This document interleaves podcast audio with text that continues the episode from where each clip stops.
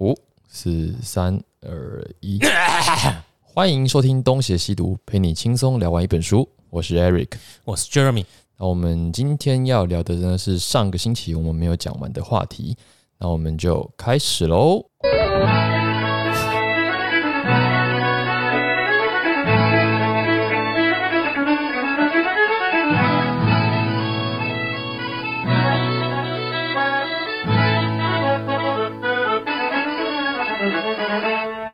等下接下来五跟六我要我要先出去我们小区外面领菜啊，对，城管会来打人，我再不去领菜的。小蜜蜂开来了吗？昨天的菜烂掉了，今天菜希望别烂那么多。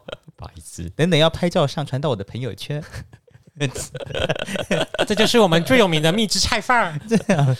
因为他现在都送生鲜的，还没还没料理过的，大米里还给你几条虫啊？什么东西？会这样讲吗？我不会讲，我不知道啊我不知道，我没有那么紧对。总而言之，现在大家都要心怀感恩呐、哎啊有的吃就不错。哎，共体时间。有的吃就不错，真的很像那个和谐。我先去睡了，有的吃就不错，我先睡了。好了，第五点是民航机夺取机场论，哎，然后第六点是万船民航机夺取机场，等一下等一下等一下等哦，等下会讲。第六点是哦万船齐发攻台论，所以一个是一样是对陆对空，都是跟民间有关。对，对就坐渔船嘛。对啊，民航机这个篇幅很短，跟前面基本上是一样的，就你不太可能真的就是大摇大摆的把飞机开进松山机场，你也不太可能派一支部队装百姓潜入境内，对，所以它的篇幅很短，因为威胁度几乎零，而且传播力也很低啦。然后再来是他说用民航机当武器是犯国际大忌的，对。就是跟恐怖分子有什么不一样？就是恐怖分对子。啊，对对对。哎，即使你整台七四七都是解放军好了，OK 啊，那下来之后呢？干嘛？要先走海关，然后检查领行李 对，啊，领行李，领完行李拿出武器之换了，发。哦，不好意思，我现在变换角色，哎，我现在是军人，啊啊，他如果耍蠢，不是直接结合的，那叫什么？空桥。哎，他万一是没空桥的嘞，啊，不，还要坐巴士。啊，如果没有巴士，他要拿着枪全部解解放军迷彩不是跑到解机场，解放军，如果全部都坐民航机下来的话，我是狙击手就 biu biu 啊，出口才一个啊，一个两个 biu 你要干嘛？啊，如果他拉了那个急拉杆溜滑梯 biu biu biu biu biu biu biu biu biu，它能够这样造成的伤害有限，就是集中在机场而已啊，最多最多了。他们有可能说是要，哎，比如说中穿便服下来，混入到民间，那平常就可以做啦，干嘛特别在那个时候 对啊，再再来？下来再集结就好了。对啊，万船那个是不是偷敦刻尔特大撤退的对对对对？对对，那个就跟我接收到气舰船是差不多时候，因为中国渡海能力有限，他们没办法运输一次超过好几万人的部队，嗯，所以就一定要想办法用气垫船或者是渔船这种非正规的方式。哎、可是他渔船的这一部分篇幅算多哎、表示这个是有一定的讨论度的吧。因为大家会觉得可以接受哦，就是渔船很多，哎，混在那边进来，在港口上岸，觉得可行。那到底可不可行？不可行啊？为什么可行？你是要部队攻台，还是要渗透？渗透可能平常就在做了嘛，对，没有必要一整车都解放军啊。啊，如果要攻台，渔船忽然集结，嗯这，都看得出来啊。而且再来是船要加工吧？要看你哪一种，你这样问就是很多问题，就是他要轻装拿着步枪跟弹夹就来吗？嗯还是要装装甲车呢？还还是在主法一直趴着，对啊，嗯，所以这都很容易判断啊。OK 哎，他再来量级是你到最后才发现，你也是来得及挽回的。我觉得两个点我有注意到。第一个点是说，这不是打世纪帝国，嗯，运输船在工兵跟在战象都以一一单位来算，对，就是我一条船上面放十只战象，跟我放十只工兵都是一条船。嗯嗯，可是实际上你要装战象不是这么算的。在红色警戒就有差了。它会比较重的部队，可能占三个格子，对，然后步兵占一个格子。应该是要这样子吧。这个对类似对，而且这个具体操作起来还更复杂。你东西上去啊，你要下来，你就是要有一个相应的装置，以及你要到对的地方嘛。就好像刚才提到那个气垫法，你就是要到沙滩上才有办法嗯下来啊。那其实范围很小，在台湾西部，你是不是沿岸啊？对，对啊，就渔港吧，只能去渔港，一般的一般的渔港。大多都消破快啦。嗯嗯，你只有一些地方可以对。啊。然后，然后再来是你这样大规模集结，不可能不被察觉。渔船这样集结，怎么可能没有人知道？再来是你要完全的把人放下来，你要分梯次啊。那在你分梯次之前，你就已经被集成了。好，就算可以好了，你这根本就连环计，就就像一堆渔船这样排在港口等着要进来，当大家都是死人，大家都看不到。你当对方是纳粹德国，让英国人这样排排走掉。敦刻尔克，所以这个是它虽然篇幅多，但是很明显不可行呐、对他只是讲的更详细而已，包括他也把天后也算进去，说你要过台湾海峡，诶、自古以来过台湾海峡就很困难，不然不会等到近几百年才有人到台湾来定居。对，台湾海峡的海象是很糟糕的，不是说你想来就能来的，台语这个叫“偶追高”啊，代表有很多人呐、就翻在里面了你。知道为什么台湾叫台湾的其中一个说法吗？就叫就叫台湾的原因，是因为台湾的台语怎么说？台湾啊，台湾是埋冤，哦，因为太多人死在黑水沟。台湾还有，其中一个说法是这个样子，嗯哼哼，就代表说台湾海峡你是很难搭着什么三帆船、渔船，在没有现代科技的辅助下安然的渡海的。以前也是要挑到一个适合的天气才有办法。对，不然干嘛会要会看海象这件事情？我想走就走啊。除此之外，如果你用渔船，它就不太可能载一些什么重型的装备过来、嗯，啊，都是步兵、轻装，啊，你来就是没有什么攻击能力。再来是你没有机会上岸嘛，倒是之前我们用的那个熊山可以打到渔船，真的超厉害的。讲到渔船，我当兵的时候是用练习四零炮，然后忍不住就问教官这是可以干嘛的？他说可以打竹筏。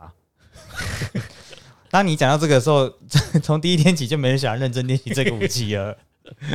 竹筏，竹你妈啦！哎、人家会攻台呢，真的万船万船竹筏真的是算船里面，对啊我就我就听。扇板船。但是我我快退伍的时候有去做那个实弹射击，参加那个幺五五跟幺洞五榴炮，哎那个在在高美湿地那边打，我那个真的震撼力很够，光那个炮集结都会被人家看见的情况，我就不信飞弹车我们看不到那，是 A 一零九吧，对不对？美军的自走炮我们的炮是自走炮吗？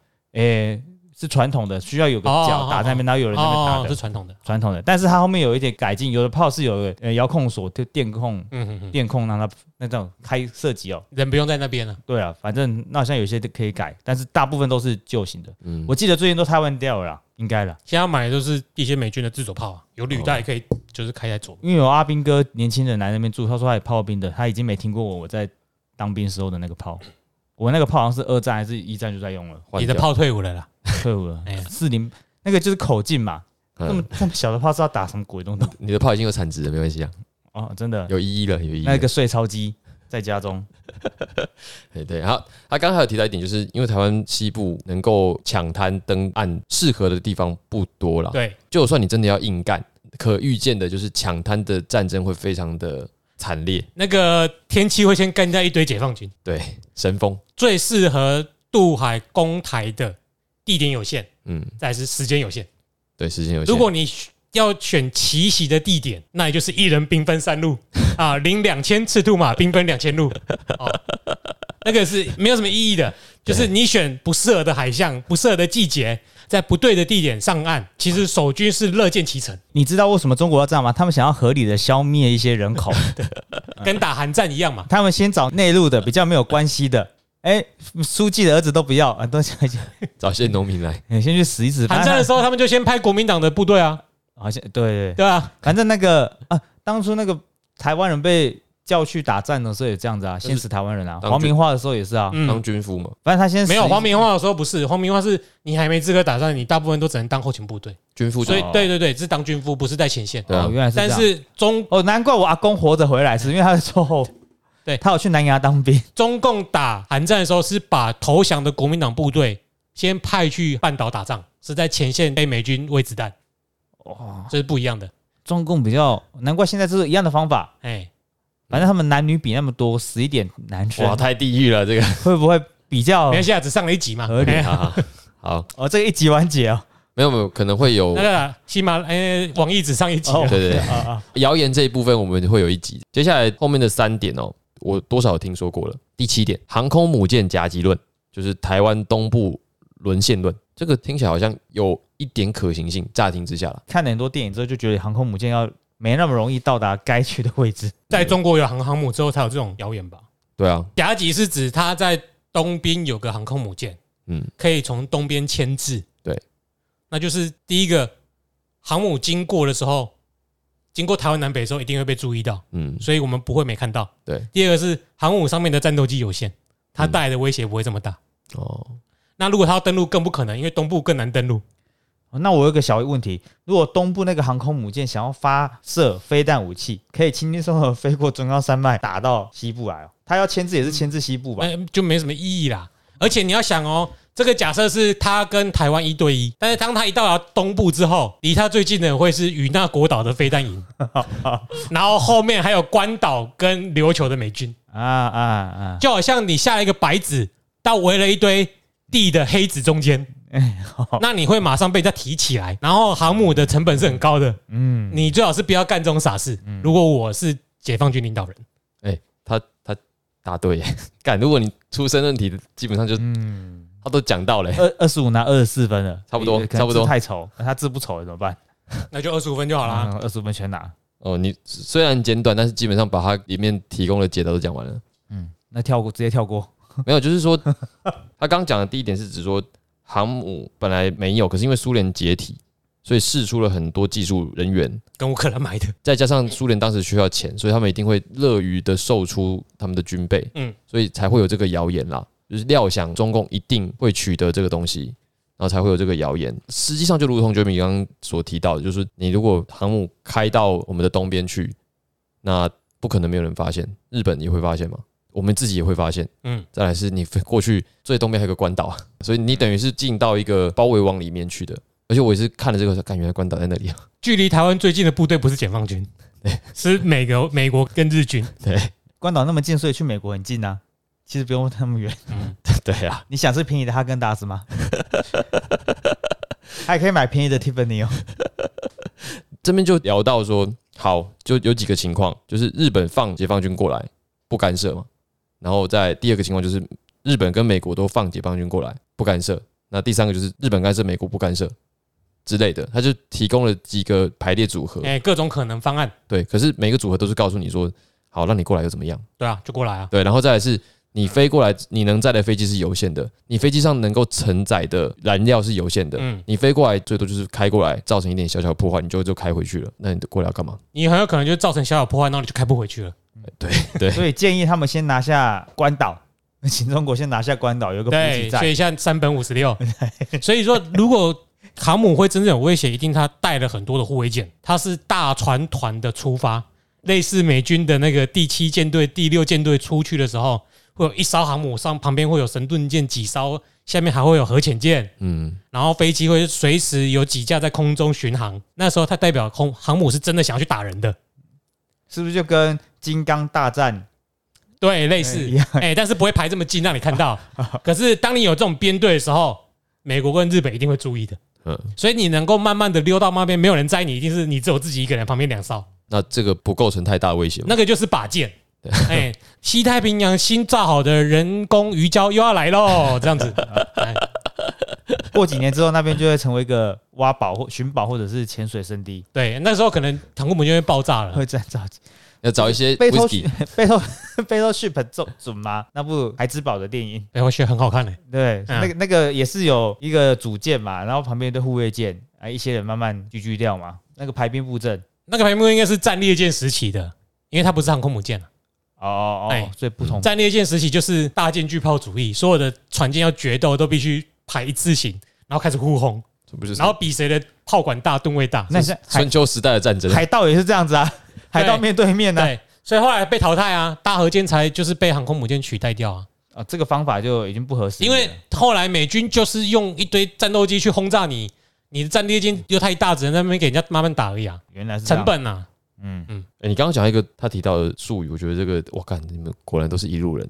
他说这些战略就叫存在舰队，嗯，存在舰队就是指说舰队本身的存在就是最大的意义，对，本身不具备太多的军事实力，那就是让人分心而已。就是资讯战嘛。大家看了美军在电影上的表现，以为中国会有那样的能力。对，而且再来是刚刚提到第七舰队，第七舰队相当于就是把一个国家的军事打成一包带着走的。对，那个跟开两艘舰队过来是完全不是一个，美国的航母编队大概都这样子，大概就是有一国的空军跟海军在路上在海上跑来跑去。对，那不是一个概念，这样，嗯对，实力完全不一样。所以作者对于这种说法的判断，谣言传播率很高，因为听起来的确有点可怕，但是实际威胁度中等，也不到不可行，但是效果有限。我乐见其成，请来，嗯，战力差太多了啦。好，接下来第八个谣言，第八个谣言是货柜改装飞弹船突击论，也就是美军航母集成论。嗯。嗯，这个我也没听过，欸乍听之下没听过，他说的是货柜船飞弹平台。他说苏联还真的有想过这个想法哦，过类似把中钢那种货柜船，长荣啊，现在是。哎，长荣，对。然后把它上面放一堆飞弹，然后去集成美军的航母。对对对，哦，你要是有那么容易进入美军的航母编队就好了啦。他这个背景是说美苏两大强权对峙的时候，苏联找不到可以突破美军航母群的办法。可是呢，你要去盖一个航母舰队，实在太过消耗资源了。那个潜艇猎杀模式又被美军一个一个的瓦解掉了。嗯嗯，所以他们想来想去，就是使用飞弹饱和攻击比较有可能性。飞弹饱和攻击的意思就是一直打嘛。飞弹饱和攻击就是说，你的保护力总是有上限的，对，我就射好射满，不计成本的射。哼，AT 立饱场打和攻击，AT 立场打对久了也是会总有一天破口可以突破的。所以他们的这个想法就是，反正我就是打消耗战，对，然后就出现这个货柜改装。嗯，而且这个用飞弹的就不用担心补给问题啊，他们在他们的本土啊，我不知道提这个是什么意思，因为我完全没有听说过。然后我也没听说过，再来是这个听起来有点离离谱，把美军当白痴吧？而且再来是这跟我们有什么关系？就是截断美军威吓，他就不会来支援我们了，我们就可以进行他们前述其他的渡海攻击了吧？哦，嗯。我觉得这个好像没什么，就是哎呀，美狗了，北来港北来港倒上缸啦，这样子，嗯，哎，他们会被解放军打倒的，这个应该没有什么好没什么好好那个的啦。对，因为第一我完全没有听过。这种谣言应该是直接改装苏联时代的谣言，嗯。然后翻成中文继续用。哦，因为这个我觉得。这个他说实际威胁度极低啊，极低啊，嗯，你一台那么大的船要进入美军舰队看得到的范围，他不会先把你搞清楚才奇怪。而且假使退一万步，成功的几率只有一次，就是第一次的时候。第一次之后，所有的货柜经过美军旁边，应该都会被击沉。因为已经提高警戒哎，除非你同时对美军十个舰队发布货柜攻击。但美国又不是笨蛋，怎么会有十个货柜船同时接近美军航母？全部达成，就是总总是有个指挥部会同时接到这十个舰队团队。谣言最可怕的就是把所有人都当白痴，他自己最英明神武。嗯，哎你一人兵分三路，你为什么要让我先生在外面吹七分钟的冷风？又来又来，可以了，这个 我昨天有用这个笑话，等下片尾再讲好了。好，好了，接下来是九跟十。那第九个我就真的有听过，而且再来是我觉得算是近年也真的是蛮红的，叫做“巡弋飞弹与长城火箭弹袭台论嗯，”，就是讲说啊，现在的飞弹很强啦，可以躲过雷达雷达的攻击，直接命中目标，而且是百分之百命中，这跟第一题是有一点类似加强版嘛。长城火箭就是要讲到前面弹道飞弹的精确程度了啦。嗯，巡弋飞弹理论上可以准一点，可是一样嘛，就是成本啊。你你可以生产几枚，嗯，你能够达到多少目标，是百分之百。如果没有毁掉怎么办之类的？等一下我先我要先讲一下，这他为什么特别提这一点，而且前面有一个弹书，啊，他说像这样的讯息，反而是军方的人容易被影响。其实我觉得很多谣言蛮多都是军方人自己也在讲的，但我也搞不清楚为什么。我我觉得也蛮合理的。比方说我我是炮兵，我除了在学校那两个月可以知道真实国家军队上层对这件事情的评语以外，我下了部队之后不会有，因为分兵分科分种分科嘛，他不会那么多装，我们不可能陆军知道空军的事情啊，所以那边谣言听着，哎、好像真的有可能，我们连。别的隔壁单位的兵力有多少，我们都不知道，他的擅长什么都不知道了。哎、你说到他讲的点了。哇，二十五分，哎、你第一次打中、哎，你第一次，我们哎、有当兵的耶，对你第一次打中。他的意思就是说，台湾除了国防大学理工学院背景的军官之外，就算你是军方的人，除非你有理工背景，否则大部分的军职人员是不懂工业技术的，嗯，他也不太知道这些技术后面代表什么。对。讲到这就有个难过的事情，我当初的连长，连长上尉连长，他是去跟海豹受训的，因为他很早就知道他的姓氏也是外省人的姓，所以很显显而易见就是他是军事家庭，所以他国外受训回来之后，上尉绑的约只要有十他是、呃国防大学是要绑约的嘛，反正他把他的约做满之后他就离开了，嗯，然后当初国家那么栽培他，所以他在回来之后一定要写一些建树或者是 project 给国防单位去执行，可是一直被打枪，所以他才只能够在地方做个小小的连长。那这种人才很容易在正式体系内阵亡掉了，已经听到不止一个了。除非你是在好单位、好阶级，好长官，好长官赏识，对，不然就是我有个客人是开 F 十六的，还是幻象两千，我忘记了。他就是很单纯的非官，他可能不需要去参与到体制内的政治，所以他会一路当到退，呃现在还在当兵，就有落差。如果你真的要管兵的话，你学再怎么多国外的东西回来，哎，没办法实践，没有帮那个 P E 我们的体能训练就是不一样的东西啦，没有因为考试也是不一样我们的体制跟观念很容易劣币逐良币，嗯，你要留下来是有点困难的。所以留下可能很精英的，就是不见得当到上层。所以当初那个黑鹰直升机狙击掉的那个长很官可惜啊，才会对，听说他他会听进人家的建议嘛什么的。嗯，说多，但是多数的地方长官，因为台湾的将领就是那些缺嘛，你除非有人离开，否则冯缺又不，你没办法上去啊。哦啊，，所以地方可能一个三颗炮的上校可能很久了，一颗少将在那边当很久的，地头蛇，哦，他可能就没办法有一些时间，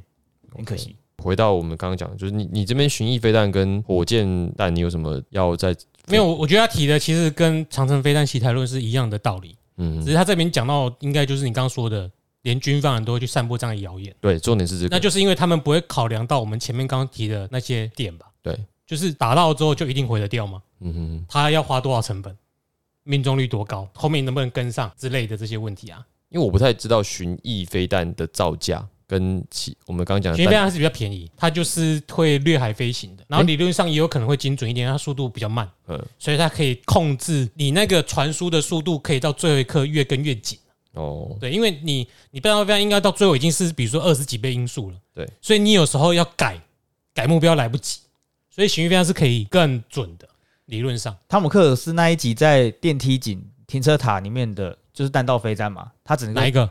汤姆克尔斯不可能任务第几里面有 B N W 很新的车子，啊？它那是弹道飞弹，在印度那边，反正啊对，那应该是弹道飞弹。它上去，所以它只有办法解除爆炸。嗯，嗯，那一集就弹道飞弹，它上去下来还蛮，它有那个图啦，可以知道是轨迹是什么啦。弹道飞弹会比较类似一般的飞弹、啊、就是你瞄准的时候，它就会往对方飞过去，那会比较贴近海平面或地平面，可是它指的是巡弋飞弹是比较应该是比较贵吧？巡弋飞弹的话。会比，较贵哦。哦。这我就不清楚了，是哪一种巡弋飞弹他是说如果我们在讲说呃什么常见巡弋飞弹，啊？就中国是常见巡弋飞弹，啊然后美国是战斧巡弋啊，巡弋战斧对啊，他是指说这种东西本身因为它的造价比较高，会不会一颗都一千万跑不掉啊？我觉得有可能比较高，是飞弹本体比较贵吧，对，应该是因为弹道飞弹它比较没有那么要求精度，对可是巡弋飞弹应该是比弹道飞弹更精准。更精准，所以它技术要求比较高了对，。但是弹道飞弹要养护的成本可能是本身很低，嗯因为它只要提供足够燃料飞到目标上面，可能是挂载威力很强的核弹头之类的，因为它的精度没那么高，所以养护成本应该是比较低。可是如果你上面是挂载核弹头，那你养护成本就很高。我们先先不讨论核弹头，因为没有，因为你还要养那个发射车、发射井之类的哦，啊。不过巡弋飞弹也要，所以它应该是对的。现在先他们比较厉害，我没跟上。他的意思是说对，于造价没有那么的哎，他的意思是说，如果你要发射这种飞弹，你一定是去瞄准比它贵的东西啊，哦，嗯，就是它它本身贵嘛，你不可能去打一台什么装甲车，也会移动的东西，因为搞不好两个东西价钱是一样的。如果用经济概念，就是战争，就是比烧钱。对我拿便宜的换你的贵的嘛，所以我一定是要打到你贵的东西，我才会划算啊。那我现在这个东西这么贵，我打出去就是几亿或者几千万人民币，然后打一个嗯，可能对方花了几百万的，像这样讲就比较能够理解他讲的巡弋飞弹是什么了啦。嗯，因为巡弋飞弹刚刚讲美军是战斧，战斧就真的贵。那像台湾也有在做巡弋飞弹，我们是将雄风二型对，把它升级成叫雄风二一嘿，一罩杯的一，用那个基础上把它变得更大，然后让它可以变成对地攻击。那其实概念是一样的，我们用反舰飞弹就是要用这一颗便宜的飞弹去打对方的巡防舰、驱逐舰嘛。嘿，我就是用便宜的换你贵的。哦，那像美国就绝对不会用战斧去打船，因为精度很高，所以他会去拿打对方的政经中心或军事基地。所以如果美军真的要用战斧飞弹，他就会直接对准中南海了。如果说假设是或者是他的港口嗯，军事设施。那因为他的飞弹多嘛，对，所以他可以用鱼叉飞弹，就真正的反舰飞弹去打中国的船啊，或中国的各种军事目标。OK，哎，所以出到如果出到战斧，就是准备要把那个地方打烂才会，他要打的是固定设施，嗯，而且是要摧毁它嘛，目标在摧毁它，不而不是瘫痪，不会是摧毁，就是让它，我要保证它在多少时间以内是没办法运作的。哦，OK，然后打了之后就会打蛇随棍上，嗯。好，哦，就拖时间用的，对啊，就是所有的飞弹目的都不在于直接摧毁那个地方，不是，所以它的效果应该是，因为我没有想办法想象它的破坏力啊。以前看那种卡通啊，或者是一些战争片，都是会觉得飞弹可以打下来就会比方说那个，就现在乌俄战争，他 比方打医院，他也不需要把整栋医院打垮，他把医院炸掉半边，嗯。炸他炸掉四分之一，呃只要你没办法让他继续有治疗的作用，可能没电什么，哎，他就那就瘫痪啦，嗯嗯打掉四分之一就。你讲这个例子就是，他们上个礼拜、上个礼拜用了超音速的啊，叫极音速的飞弹，去打了类似医院等等的民生设施，嗯。这就非常不符合这里要讲的，就是人家会觉得俄军是疯了，因为极音速飞弹很贵，对，你拿去打对方的平民建筑物，极度不符合成本。不人道又不符合成本，对他不如战车过去的时候顺道打一打就好了。对，那种东西就是你拖你的衣物榴弹炮旧的就可以打到的东西，你为什么要用基因速飞弹去打？嗯，那种东西应该是拿来打航母的。就越快越来不及反应，但对要打越贵的东西啊。超音速反舰飞弹是俄罗斯一开始会开始做，是俄罗斯用来打航母的，哦叫航母杀手，让你来不及反应。就拿来打医院，对，疯了。哎，我另外问一个，那雄风飞弹台湾的主要的目的就是用来打雄风飞弹这系列一都是拿来当做反舰飞弹，拿来打船的。哦，只是因为其实原理差不多，所以他将雄风二型再改装，把它变成巡弋飞弹，嗯。因为它们飞行原理是一样的嘛。嗯。嗯然后攻击目标的原理也是一样的啊、对。就是输入目标物，然后就往对方飞过去打。嗯，那我把它的弹头，比如炸药增加，或者是更能够对军事设施的破坏力更强，嗯。然后可以飞更远，那它就可以变成一种巡弋飞弹了。好，我这边讲一点科普哦。巡弋飞弹主要靠的是那个陀螺仪，对，还有那个 GPS 等电子设备，而且你要不断的扫描地形，嗯，你才有办法做到贴地飞行嘛。或掠海，对，所以这一枚飞弹要飞出去之前，科技成本相当高。你最好是用台积电的晶片呐、因为那要高速运算呐、对，为什么巡弋飞弹常常不会用到超音速？晶片运算跟不上，你会撞到目标物啊！嗯嗯，你要在极短时间内运算的，干前面有东西，赶快闪。所以你只要有那个巨人的墙，有没有？那个王是不会被打死的。有道理。嘿，这我觉得现在那个跟车技术是用这个下放一点过来，因为它一直在判别地形，有，对不对？因为飞弹的头啊，它有红外线的镜头，有什么？还有视视觉镜头呃，所以现在哎自动驾驶，哎，而且我我记得那个还有就是镭射，你定位还会受到科视力的影响吗？对，都会对啊，所以考量各种。对啊对啊对啊，那光靠一个国家自己的科技能力是很难做到这个事的。就像讲，你要买台积电的晶片做飞弹来对付我们，你觉得台积电富可敌国的史塔克公司一定可以做到。所以他这样就有可能的确群力飞弹造价比较高，因为群力飞弹是呃弹道飞弹是飞上去就下来这样，对？那他这个还有前面的运算过程是很复杂的，那就等于是一台飞机啦，只是那飞机飞出去不会回来，而且是无人机，哎，这么贵的东西，怎么可能拿来打便宜的对象呢？除非那台车上面有领导人，嗯，那你已经知道领导人在上面了。像他可能前期也花很多情报准备了。对，大概是这样。那另外那个火箭弹哦，他书上说这个他觉得威胁性很低，应该说几乎连驳斥的价值都没有。对，因为它这种东西，火箭弹就是精度极低嘛，对，精度极低就是比弹道飞弹还低嘛，然后他会觉得火箭弹是不是成本很低，所以可以无限次的嗯。咻咻咻咻咻咻咻一直打，然后打到台湾。问题是你打不到有用有价值的目标，有什么屁用？他对对对，你你讲得很好。他书里面有一个举例，他说想象一下，你拿橡皮筋枪瞄准一百公尺外的蚂蚁，火箭弹也是可以从中国本土射过来的东嗯，西，可以，它就叫火箭弹，对啊，听起来很烂呢、欸就我上面不要装可以瞄准或者是巡标的，跟充电炮没两样吧？对，就是充电炮一直收过来，充电炮有时候会躺炸那，基本上你就是躲在家里就好，因为我们都是水泥建筑啦。它的火药量也没那么多。啊，有人会说，有人会说我那火箭上面我就装一点简单的瞄准设备，让他可以去找目标。这还是真的草船借箭吧？如果哎它真的射过来的话，咻，但是当有人这样讲说，我就跟我就跟你说，那个就叫做弹道飞弹，那个不叫长城火箭。而且你火箭听起来很酷了，而且任何你只要想要加它的瞄准度，成本就会飙上去。对，就会等比级数增加。那就没有意义啦。因为现在现在晶片这么贵，他们应该很不好开发啦，不然多放一点啊。没有，长城火箭可以用比较便宜，他们用他们自己中心的晶片就好了好。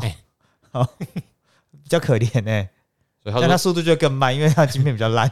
这种火箭弹的威力呢，主要在于制造恐惧谣言制造恐惧，恐惧已经来了，他还没发，恐惧就已经来了。啊。所以这个的评论就是传播率其实也不高，实际影响极低。然后怎么对应呢？就是只要找到适合的遮蔽物就没事。对你刚讲躲在家里其实就好了，对因为大家都是钢筋水泥建筑，我们这里可能不适合啦，我们这里是乌龟屋。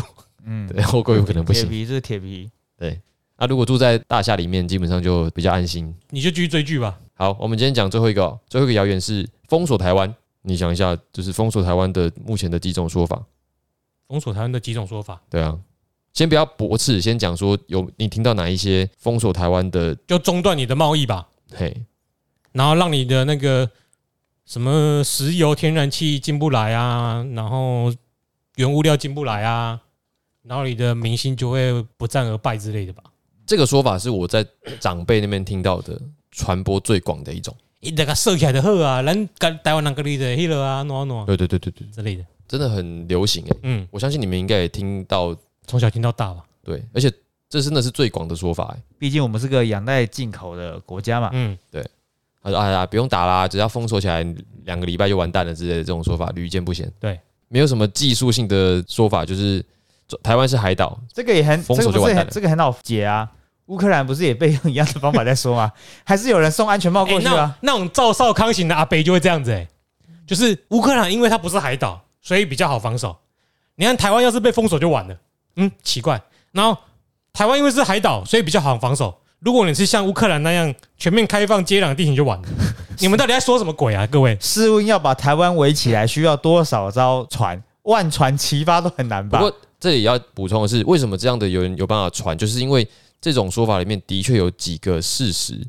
嗯，第一个事实是台湾的确经不起被封锁，对，第二个事实是中国的确有封锁台湾的能力，嗯，第三的确有潜艇可以释放水雷，就是你船要是过来，我就把你打沉。对，的确是存在着这一些客观事实，所以才会让这则讯息、这则谣言变得有一定的说服力，让大家觉得说，哦，好像真的是这样。在这这就跟那个很最好讲了，这就跟我们现在第四节哦，篮球第四节一百分比两分，呃，还剩下呃两秒钟，理论上你还有机会获胜，但是实际上永远都赢不了吧？你丢那一球过去刚好中了，不可能，没有啊，你落后九十八分呢、九十八分，你讲棒球还比较有可能吧 真？的，无论怎样，这是数学上是可能的，但实际上要达到非常困难。谁谁谁会在那边讲绝对啊？台湾绝对不会被锁国，没有人会在这个时代用如阿北也是有可能当总统的啊。如此武断。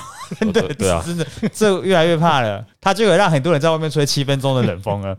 你有对于这则谣言的反驳吗？就好，如何做？对啊，呃，具体一点，哎，加油！如果如果你要破解，要怎么破解？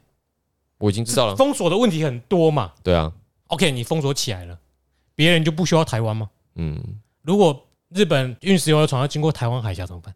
嗯，那如果你已经封锁了，就代表你宣战了。嗯嗯，那台湾上面有几千枚的飞弹，你都在射程范围里面，你要怎么封锁？OK，你今天买了很多水雷，用潜舰布很多雷，我可不可以叫自己人开一艘巴拿马船的货机，不小心到那边被水雷打到，是不是就变国际事件了？嗯，那大家要眼睁睁看着，会觉得这个是你们两个之间的事情吗？可可能还有吧？如果封锁，我们要封锁多久？我就不信我们我家泡面那么多，那是成本问题嘛一？个月，啊、你围我们那围你要围多久？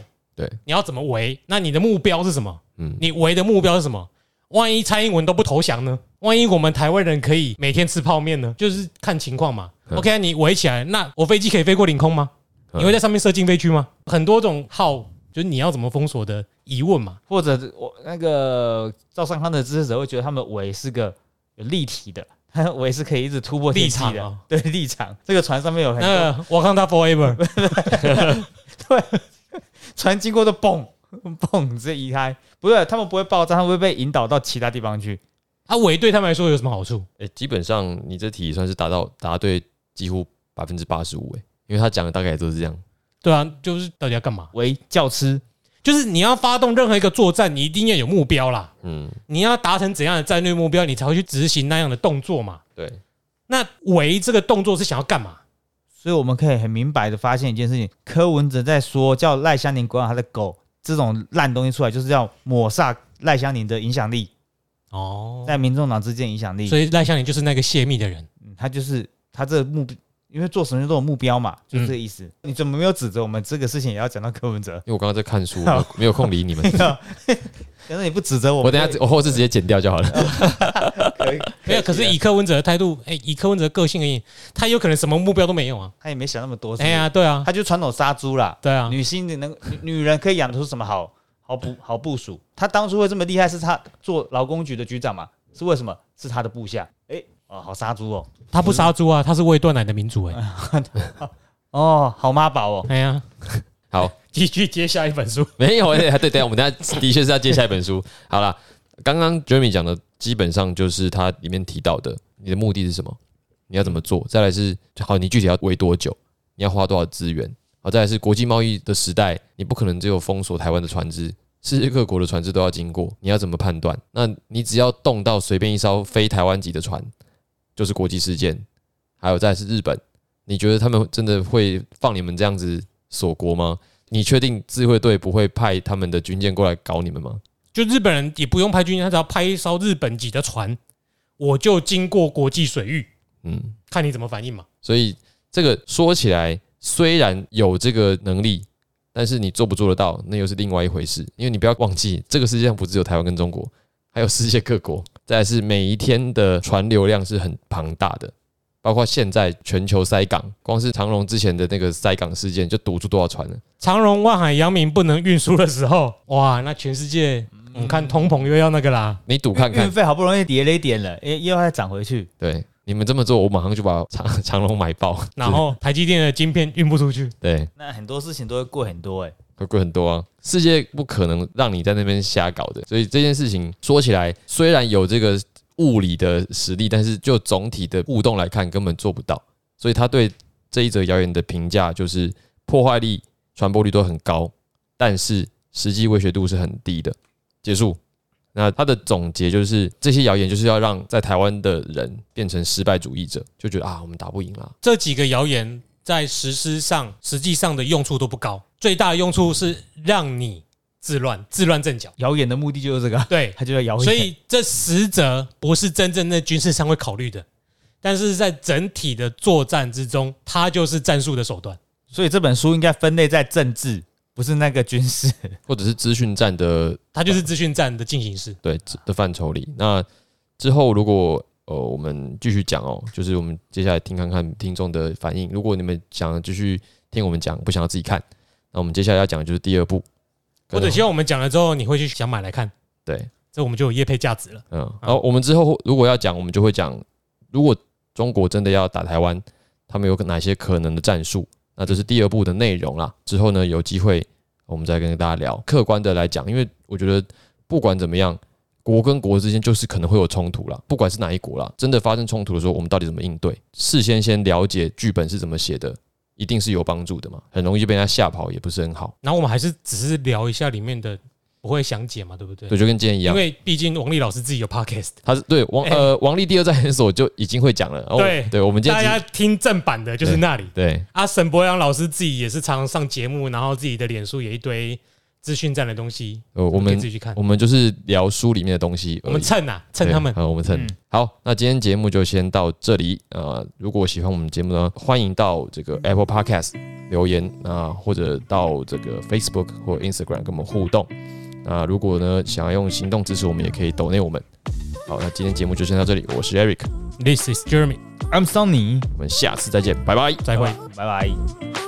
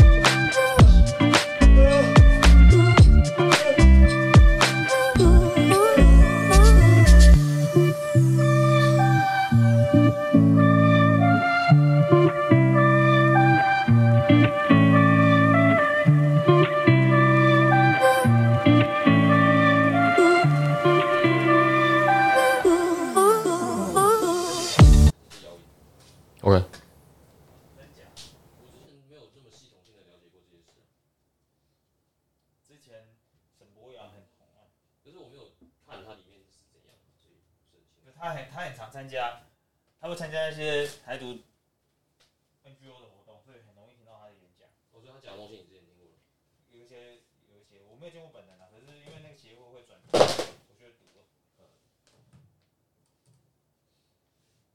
但是军事这个是当兵在什么学校里面，他都会讲一些，哦，这个东西是谣言哦，大家不要。你说沈博阳会在学校的演讲不是不是那个受训的学校有时候会认真聊的话，都会讲一下，有些东西是不可能的。